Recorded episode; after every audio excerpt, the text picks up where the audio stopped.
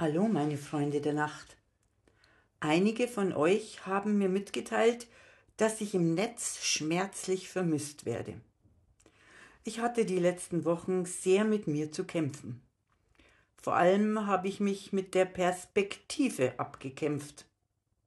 Perspektive? Was ist das? Laut Wikipedia bezeichnet Perspektive die räumlichen, insbesondere linearen Verhältnisse von Objekten im Raum in Bezug auf den Standort des Betrachters. Um das zu verdeutlichen, wenn ich vor meinem Bett stehe, ist es hoch, breit, aufgeräumt und einladend. Wechsle ich die Perspektive und lege mich ins Bett, ist es immer zu kurz, weil immer ein Fuß raushängt, ist es nie breit genug für meine Bücher, den Laptop und die Süßigkeiten? Nur die Höhe ist immer die gleiche. Das weiß ich sicher, weil ich bin schon mal rausgefallen. Oder nehmen wir das Mietshaus, in dem ich wohne.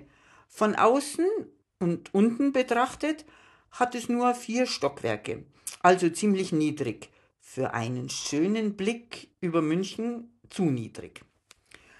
Aber wechsle ich die Perspektive und bin drin und der Aufzug geht nicht, dann ist es plötzlich ein Hochhaus mit unendlich vielen Stockwerken. Nur der Blick bleibt derselbe und die Lichtmasten vom 60er Stadion. Warum ich euch heute von der Perspektive erzähle? Na, ich bin doch schon seit fast zwei Jahren in Therapie. Und da höre ich immer wieder, versuchen Sie doch mal die Perspektive zu wechseln. Also zum Beispiel, ich bin arbeitslos, finde keinen Job, bin zu alt für die Arbeitswelt, nicht mehr belastbar genug, lauf am Stock, weil ich Probleme mit den Knien habe und muss jetzt so eine berufliche Reha-Maßnahme von der Rentenversicherung mitmachen. Perspektivwechsel. Hey, du hast schon genug gearbeitet. Wer dich nicht nimmt, ist eh nicht mehr zu retten. Du bist jetzt auf dem Level der Belastbarkeit wie der Durchschnitt der arbeitenden Mitbürger. Du läufst am Stock, weil du endlich Zeit hast, dich um deine Gesundheit zu kümmern und die, deine Knie zu entlasten. Und dem Sozialstaat bist du so wichtig, dass er dir eine sündhaft teure Maßnahme zahlt, damit du erholt in Rente gehen kannst.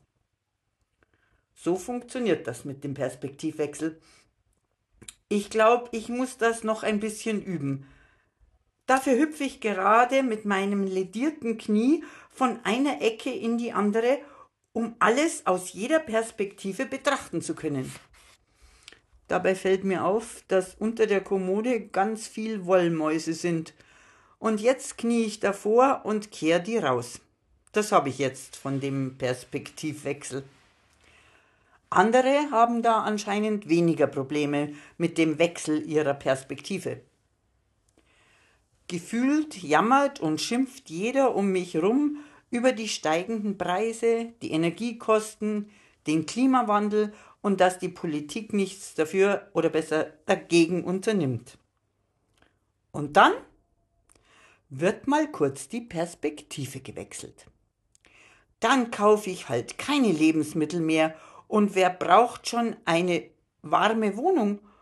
Und wenn die Politik nichts macht, dann gehe ich eben und kaufe von dem eingesparten Geld Böller und Raketen und zeige dem Klima am 31.12. für 24 Stunden mal, was es mich kann.